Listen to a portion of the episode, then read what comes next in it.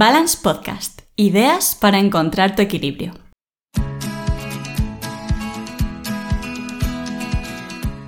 Hola, ¿qué tal? Bienvenidos a un nuevo episodio de, Balance Podcast. Mi nombre es Vicente García, que el otro día me han recordado mucho por, mensajes que ni siquiera me, presenté. Así que ya me podéis poner nombre, me llamo Vicente y podéis saber más sobre mí en el, apartado contacto de, la web del podcast, podcastbalance.com. El otro día eh, hablábamos de, la importancia de, los espacios en, nuestro, en nuestro bienestar emocional y psicológico. Y hoy vamos a hablar de un tema eh, para muy y para la mayoría de, expertos en la materia eh, muy importante, como es el, equilibrio entre, saber decir que, no a propuestas que, no nos interesan y a decir sí a aquellas, aquellas actividades o, o, planteamientos que nos, que nos hacemos que nos encantan, pero que no sabemos muy bien por qué no nos lanzamos a decir sí. Así que el, episodio de hoy, que va, a estar dedicado a, ese sí versus no, eh, va a estar muy enfocado también a, la productividad que podemos conseguir si llegamos a ese equilibrio. Y, como siempre, al final, al final del, podcast encontraréis los, ejercicios para, poder eh, progresar y, crecer todos juntos. Así que ya sin, sin más dilación, vamos a por el capi de hoy. Recuerda, el equilibrio no está en el centro entre dos puntos.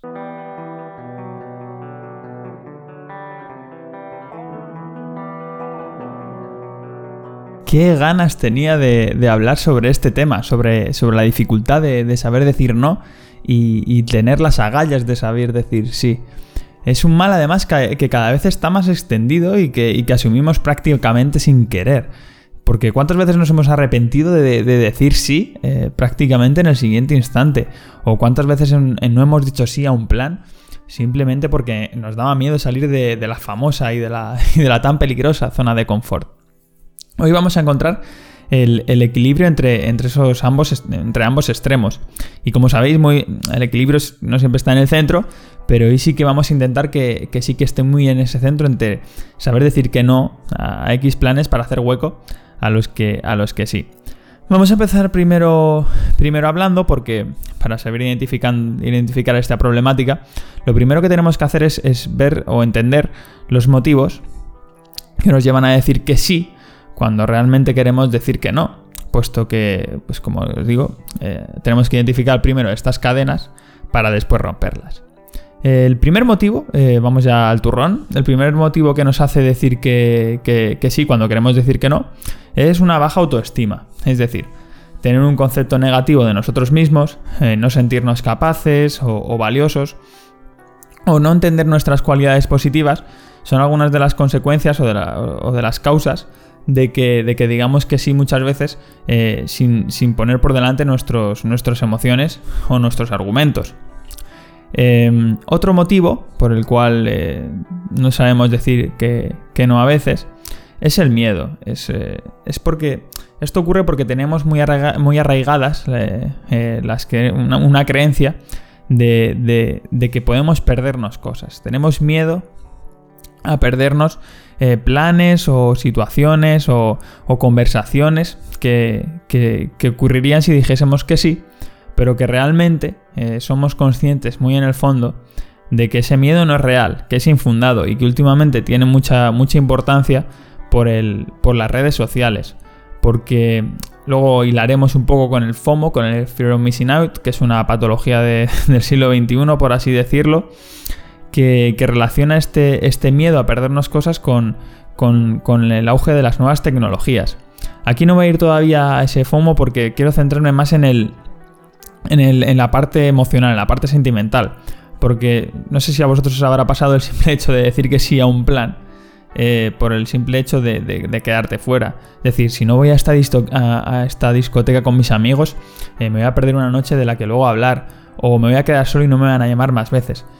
Entonces, hay que identificar muy bien esta, esta motivación por la cual no sabemos decir que no, que es el miedo, a, miedo emocional a, perder, a perdernos una situación o, a, perdernos más en el futuro. Otro motivo por el cual podemos tener eh, eh, esta capacidad de, decir que, no un poco, un poco trastabillada es evitar el rechazo. Es decir, esta motivación de evitar el rechazo viene de la creencia de que diciendo que sí, vamos a ser más, aceptado, más aceptados socialmente y, no es para nada correcto. Porque si decimos que a todo que sí, les estaremos enseñando a los demás cómo tratarnos. Y si nosotros no nos respetamos, el resto tampoco lo hará. Y asumirá que siempre estaremos ahí para ellos.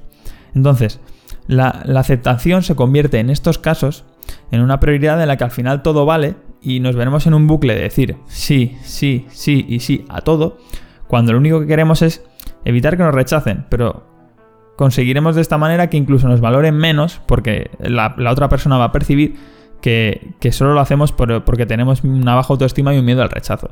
Entonces aquí es una navaja de doble filo que tenemos que tener mucho cuidado cuando veamos que, estamos evitando el rechazo o que estamos evitando confrontar un problema.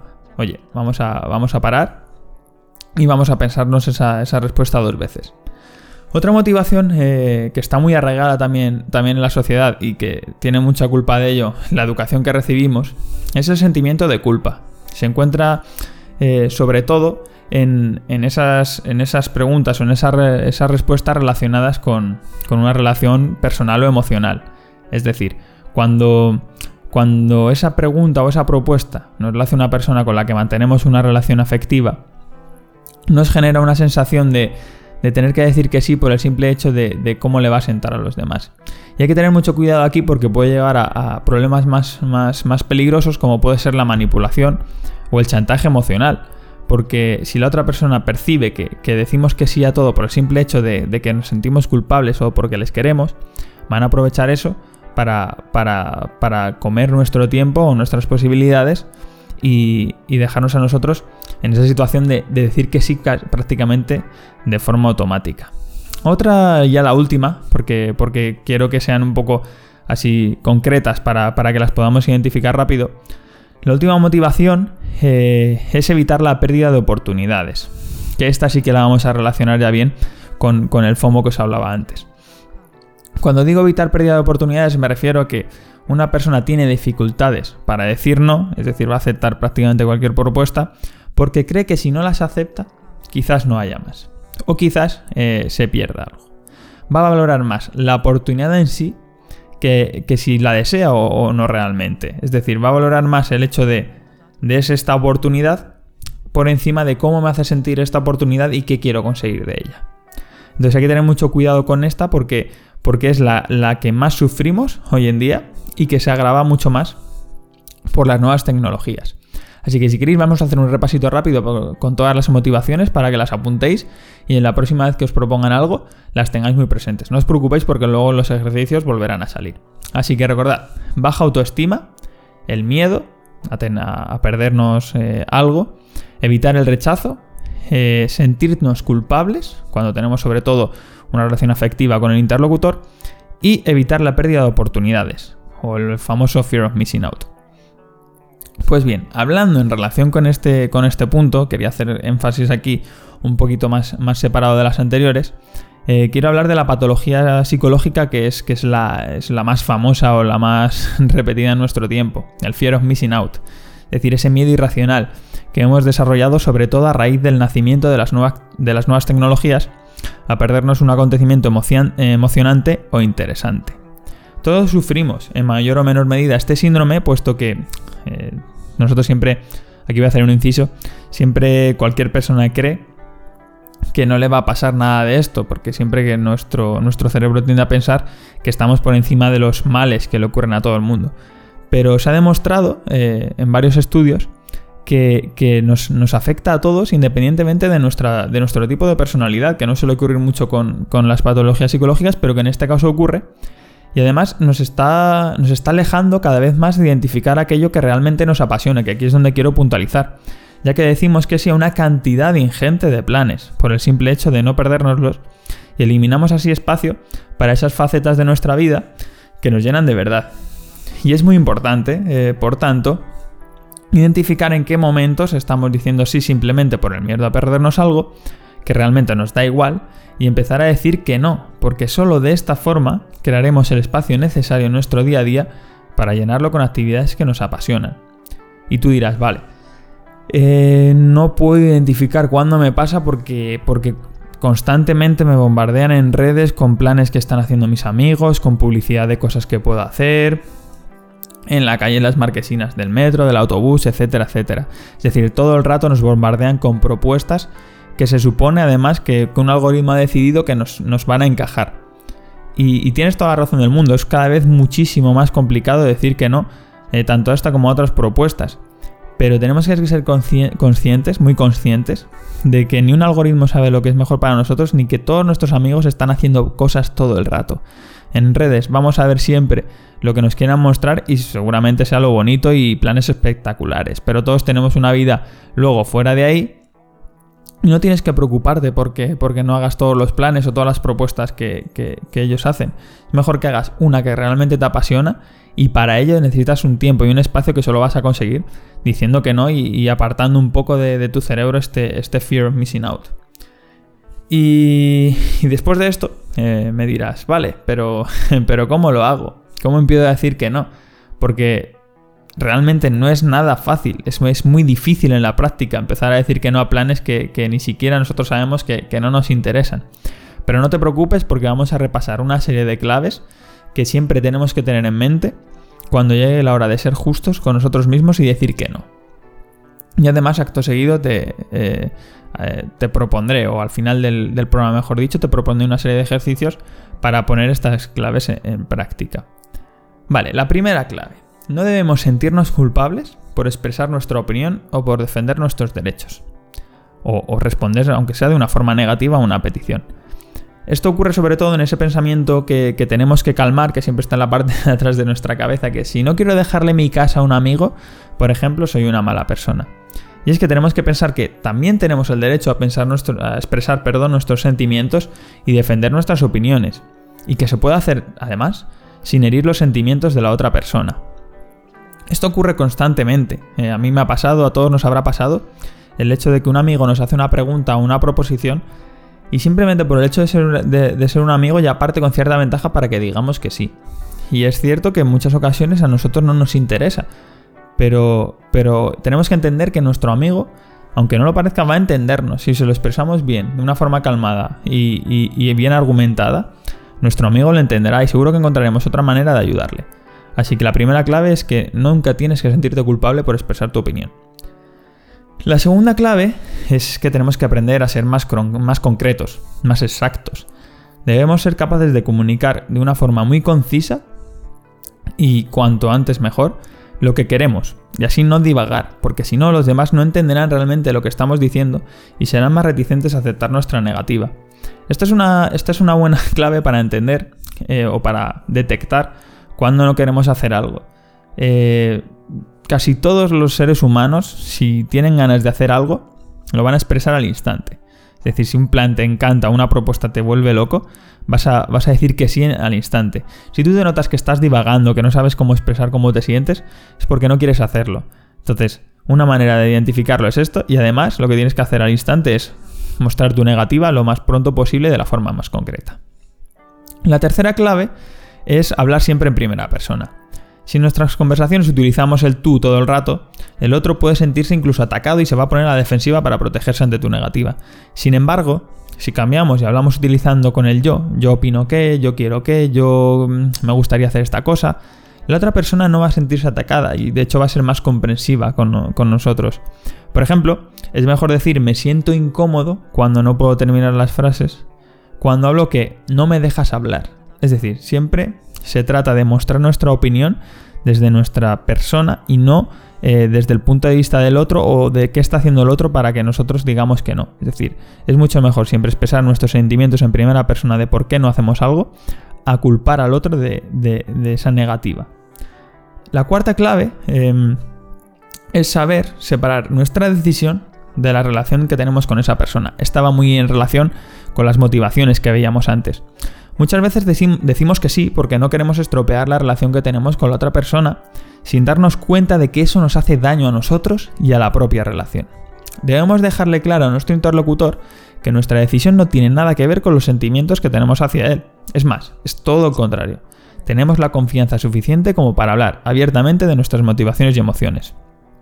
Si hablamos desde el corazón, no solo lo va a entender, sino que además se va a sentir muy agradecido Yo a mí me ha pasado muchas veces que, he detectado que una persona no quería hacer algo que yo le he propuesto y me he sentido peor porque he visto que él no se ha, no se ha sentido con la confianza necesaria para mostrarme sus emociones. Y hubiera preferido que me dijese, no, mira, eh, Vicente, creo que tenemos la confianza necesaria como para hablar de tú a tú, de corazón a corazón, y no me apetece hacer esto por esto y por esto. Y yo me voy a sentir más feliz que si viene sin querer. La quinta, y ya con esta acabamos, es la última clave, porque para mí además es la más importante, es hablar de nuestros sentimientos, en relación como, como os decía antes. Expresar, tenemos que expresar siempre que podamos, que siempre, siempre que podamos es siempre, por qué no queremos hacer algo desde el punto de vista de cómo nos hace sentir emocionalmente. Es decir, los seres humanos, está demostradísimo, que empatizamos mucho mejor cuando la otra persona nos ayuda a entender sus emociones. Así que ayudemos a nuestro interlocutor a comprendernos, y así conseguiremos que acepte con una sonrisa nuestra negativa. Como decía, aprenderemos a poner en práctica todo esto, eh, sobre todo este último, este último punto, porque nos cuesta mucho eh, hablar desde el corazón, desde, desde las emociones, de los, sentimientos. Muchas veces decimos que no a algo no, no porque nos venga mejor a nivel logístico o, o, sin tener en cuenta las emociones, sino porque directamente no nos apetece o, no nos sentimos cómodos.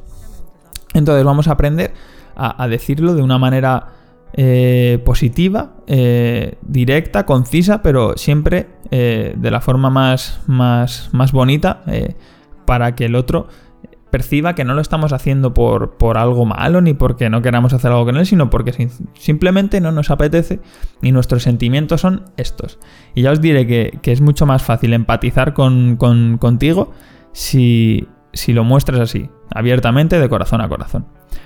Y como os decía, todos estos ejercicios, porque esto es la parte de, cuáles son las claves para aprender a decir que no, todos estos ejercicios los voy a dejar como, como ya hice la semana pasada con, los que preparó Clara para vosotros en la web en podcastbalance.com y en la descripción del episodio. Ahí también lo encontraréis. Pero bien, como decía, estos son solo los ejercicios para la parte del no. Es decir, aprender a decir que no. Porque todavía nos queda un punto muy importante del que hablar ya para que, para que lleguemos a este equilibrio. Ya hemos hablado de la necesidad de decir no eh, a planes y actividades que realmente no nos interesan. Sin embargo, ahora nos toca aprender a decir sí, que es mucho más difícil, ya os lo, garantizo. Aquellas eh, cosas que nos emocionan pero que nos dan un poquito de miedo. Es aquí donde vamos a encontrar eh, el verdadero equilibrio, en decir no a lo que no nos apasiona, mientras que al mismo tiempo decimos sí a los que nos llena el alma. Por eso, al igual que compartíamos eh, cinco claves para aprender a decir que no, ahora vamos a hablar de tres recomendaciones eh, que luego también transformaré en ejercicios, no os libráis de aprender a decir que sí, que os van a dar a ayudar a dar el paso. La primera clave es pensar en el resultado y no en el proceso. Y vamos a explicar esta porque es un poco compleja en, esta frase. Me explico, cuando nos cuesta decir eh, cuando nos cuesta decir sí es casi siempre porque se trata de algo nuevo o que nos requiere de mucho esfuerzo. Bien, no pensemos en ese primer paso ni en el esfuerzo del durante, que es el proceso, sino en cómo nos sentiremos y qué habremos conseguido cuando estemos ahí. Y ojo, porque con esto no quiero decir que, no disfrutemos del proceso, que lo haremos y que al final va a ser lo que realmente nos va a llenar, sino de hackear un poquito, de engañar a nuestro cerebro, mostrándole el placer del resultado.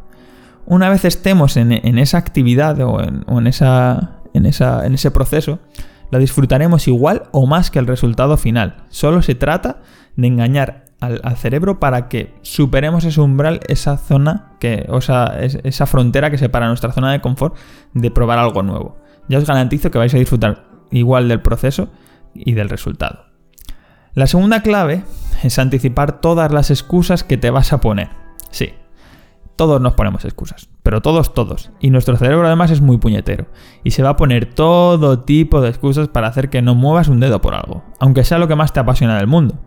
Esto sucede porque, porque está programado para ahorrar la mayor cantidad de energía posible y hacer algo tan estimulante como algo nuevo no es barato, enérgicamente hablando. Por eso, dedica, aunque sea 5 minutitos al día, a hacer una lista con todas las excusas que ya te has puesto antes y las que podrías ponerte de hecho, aquí te doy un consejo eh, y es que preguntes a alguien que te conozca mucho, porque nosotros no somos conscientes muchas veces de las propias excusas que nos ponemos. Así que coge a, tu madre, coge a un amigo, coge a tu pareja, coge a quien quieras, alguien que te conozca muchísimo y que te haya oído muchas excusas. Y ya verás como te dice 5 súper rápido. Luego a su lado escribe 5 eh, actividades o 5 pensamientos que te van a ayudar a superar esas excusas y listo. Una, vez que ya lo tengas todo, ponlo en un papelito muy pequeñito o en una nota del móvil para que pues, la tengas siempre a mano. Y cuando identifiques esa excusa que te estás poniendo, dices, esta excusa va con esta, con esta solución. Lo haces y poquito a poco te va a, te va a salir casi automático. La tercera y la última clave es hacerlo de forma gradual. es muy normal empezar con cambios drásticos, a mí me ha pasado, y no solo una vez, pero esto solo nos acaba llevando a cansarnos en dos días y a coger todavía más miedo a decir que sí. Empieza a decirte, a decirte ese sí a pequeñas cosas, como por ejemplo, venga, voy a empezar a escribir una página de, un diario, una página pequeñita, de, un diario pequeño. Venga, sí. O mañana, venga, me, me, veo con ganas de hacer 20 minutitos de ejercicio o 10 minutitos de yoga para despertarme. Sí, son cambios que, oye, son unos cambios que a la larga van a ser muy positivos, pero que van muy poquito a poco. Por el contrario, que aquí viene lo peligroso y que todos hacemos, oye, no te sientas mal si tú lo has hecho, porque todos hemos fracasado en esto como 20 o 30 veces. solemos empezar con preguntas del tipo, venga, ¿me voy mañana al gimnasio dos horas? ¿Por qué no? ¿O mañana dejo de beber alcohol para siempre? Seguro, seguro que, que me va bien porque todo el mundo lo ha conseguido. Spoiler, no. Nadie consigue hacer estas cosas de la noche a la mañana. Y lo que ocurre es que te poco a poco vas minando tu moral y, tu cerebro y tu corazón se sienten débiles ante, ante, los nuevos cambios. Y no es porque no puedas hacer nuevos cambios, sino porque todo, todo está montado para que hagamos cambios rápidos.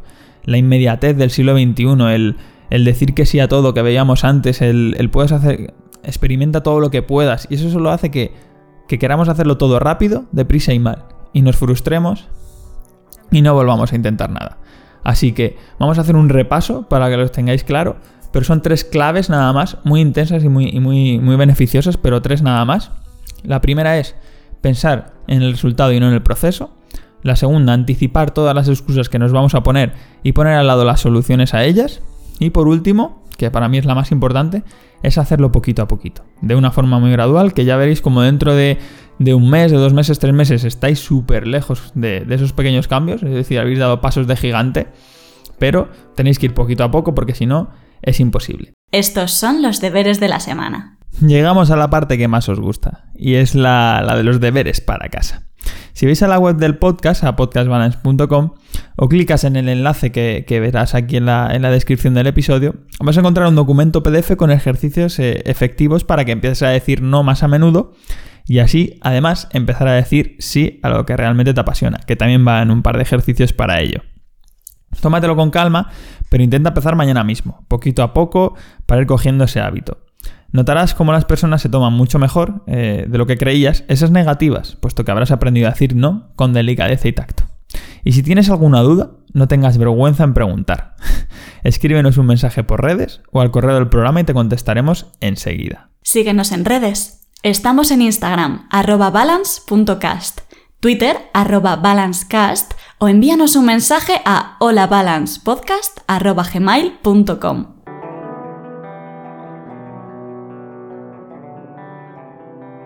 Pues hasta aquí el capítulo de hoy. Espero que, os sirva muchísimo para, crecer, que, os ayude mucho en vuestro equilibrio, en que hayáis encontrado después de hacer los ejercicios y después de toda esta información esa forma de aprender a decir que no para luego además aprender a decir que sí, porque tenéis un espacio para, meter cositas nuevas.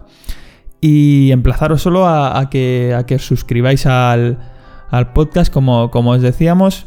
Eh, para no perderos el siguiente, que espero que pueda tenerlo ya la semanita que viene. Y voy a haceros un pequeñito spoiler porque Clara va a volver a hablar de psicogeografía, dentro de poquito. Pero bueno, no sabemos si en el siguiente dentro de dos, pero recordaros que dentro de muy poquito, la semana que viene seguro, tenemos un nuevo capítulo y que, y que estoy deseando ver qué os ha parecido este. Me lo podéis dejar en comentarios o en el mail o donde queráis. Y que nos vemos la semana que viene. Chao. Suscríbete para no perderte ni un episodio. Puedes encontrarnos en tu plataforma de podcast favorita buscando Balance Podcast.